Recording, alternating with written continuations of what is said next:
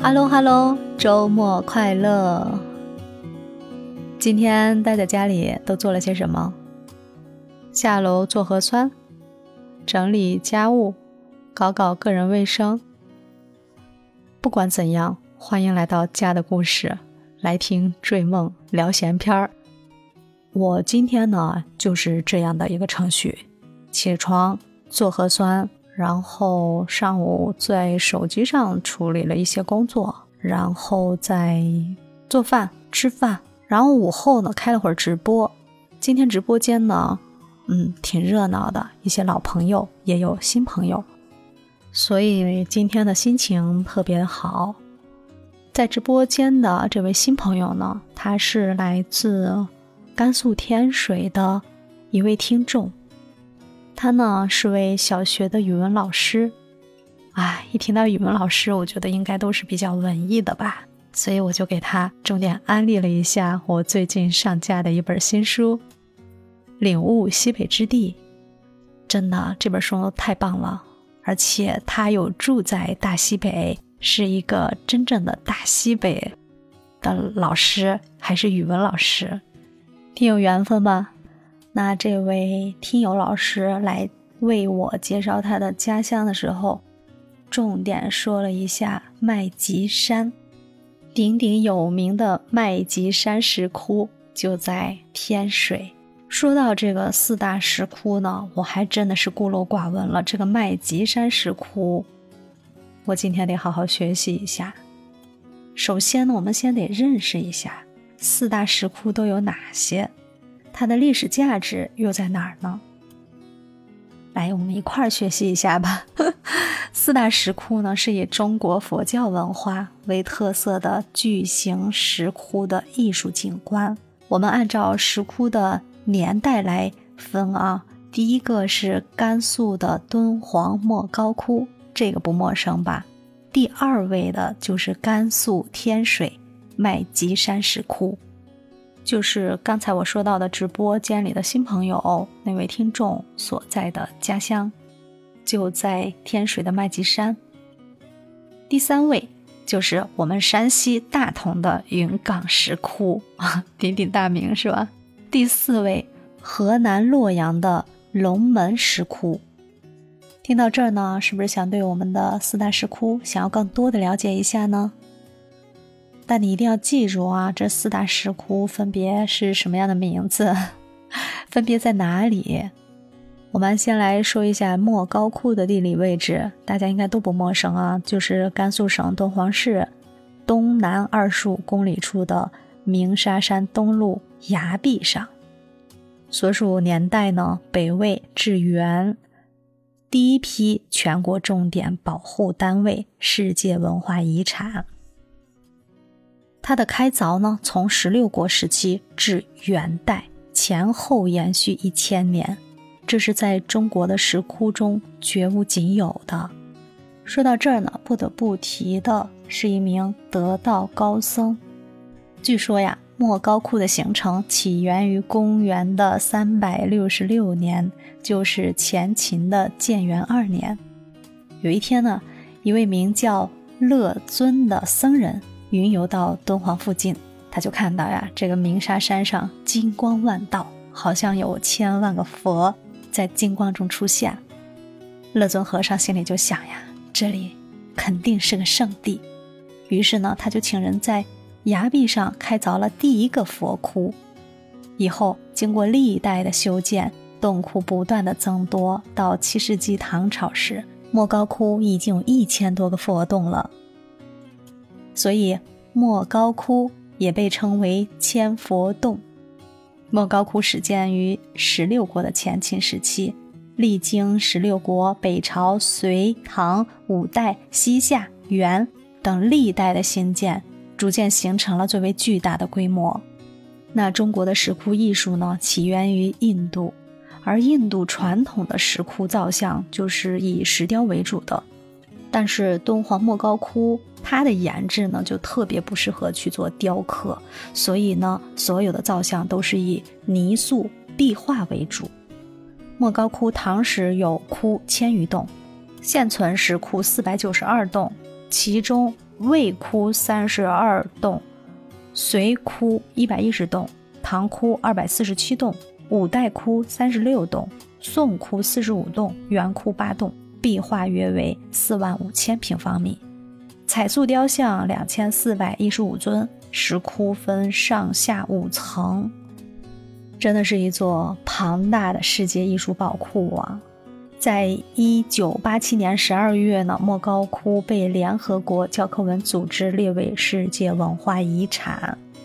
它的艺术的特点主要表现在建筑呀、塑像呀和壁画三者的有机结合上。自一九零零年五月二十六日，敦煌莫高窟藏经洞中发现有五万多卷宗教和世俗文书后，敦煌艺术震撼了整个世界。敦煌学呢，也成为了世界性的显学。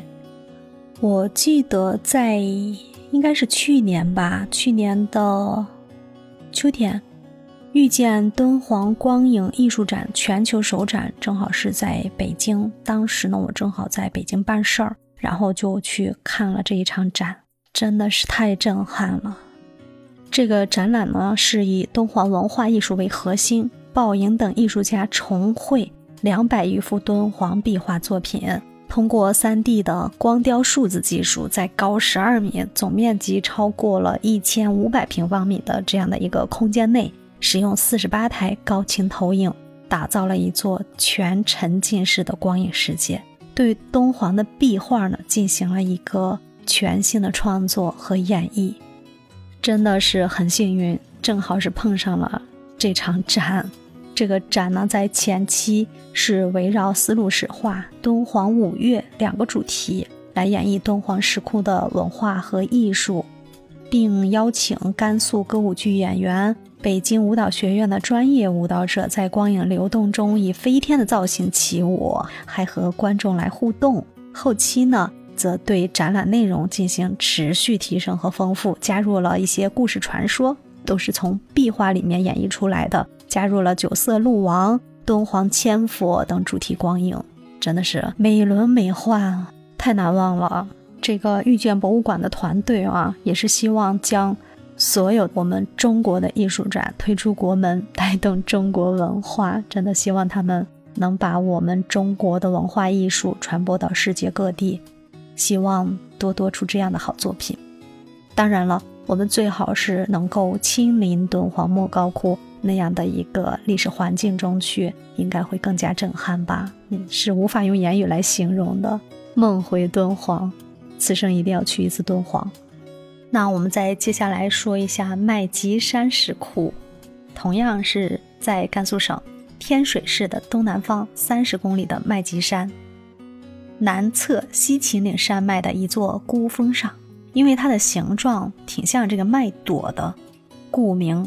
而来麦积山，麦积山这个石窟呢，始创于十六国的后秦啊。刚才说到敦煌莫高窟是在前秦二年，而麦积山的年代也特别的久，它是始创于十六国的后秦，公元三百八十四年至四百一十七年，至公元六世纪末的隋代基本建成，然后完整的保存至今。同样也是闻名世界的艺术宝库，被称为东方雕塑馆。二零一四年六月二十二日，麦积山申遗成功。现存洞窟有一百九十四个，其中有从四世纪到十九世纪以来的历史的泥塑、石雕七千两百余件，壁画一千三百多万平方米。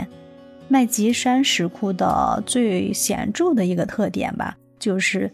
洞窟所处的位置都极其的惊险，都是开凿在悬崖峭壁之上，所以我们要去游览的时候，攀登上这些蜿蜒曲折的凌空栈道的时候，哇，那种惊心动魄啊！古人怎么来描述呢？峭壁之间，卷石成佛，万龛千窟，遂自人力，疑是神功。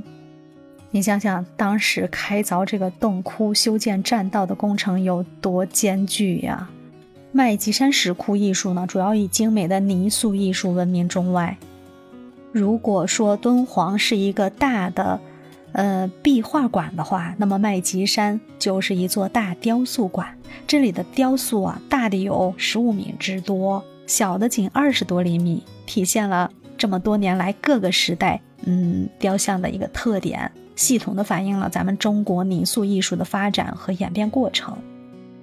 这里的泥塑呢，大致可以分为突出墙面的高幅塑，或者是完全离开墙面的那种元素。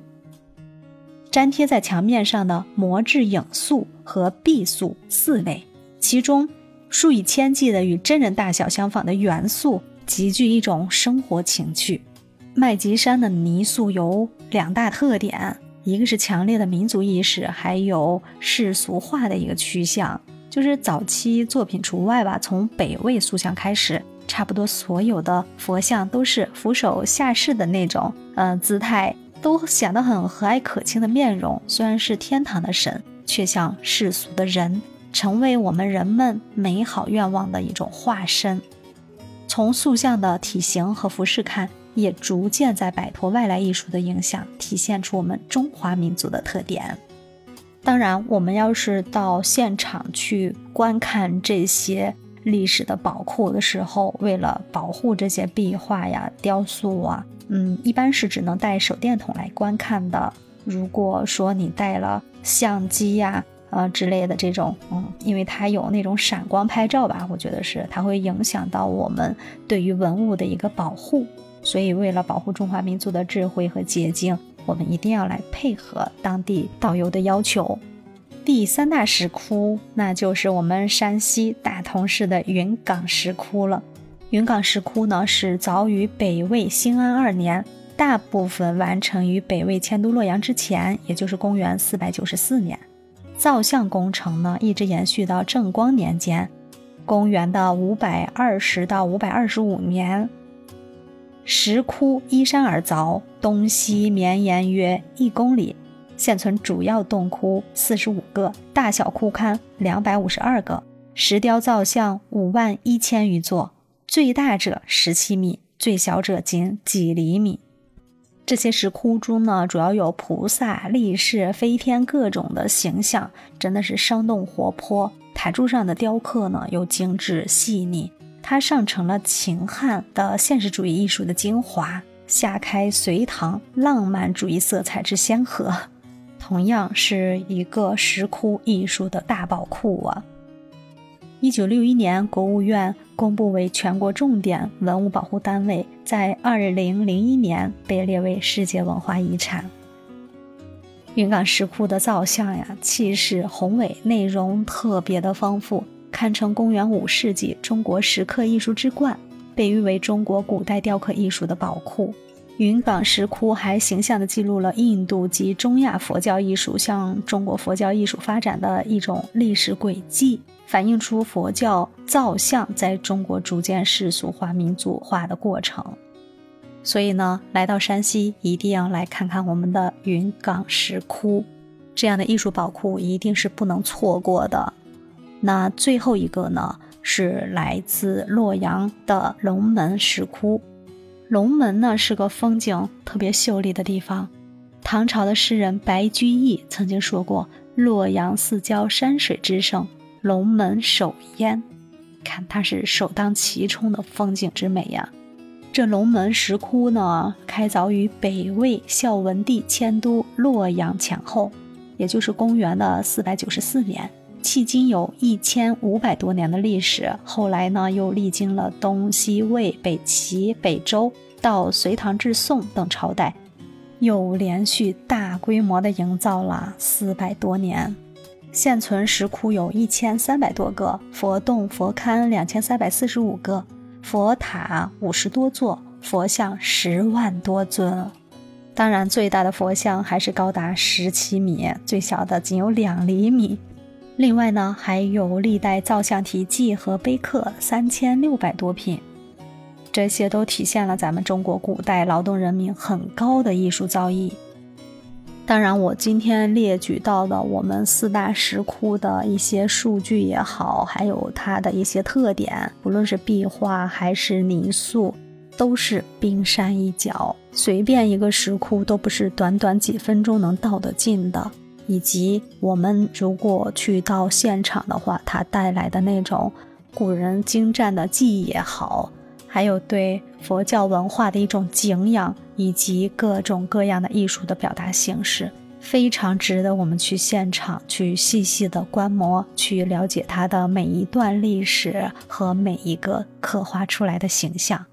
最后呢，我们一起来盼望吧，疫情早点结束，待明年的春暖花开，我们可以相约去看看祖国的大好河山，还有我们的四大石窟。那这四大石窟分别都在哪儿呢？分别是哪几个石窟呢？你？还能记得吗？留言告诉我吧。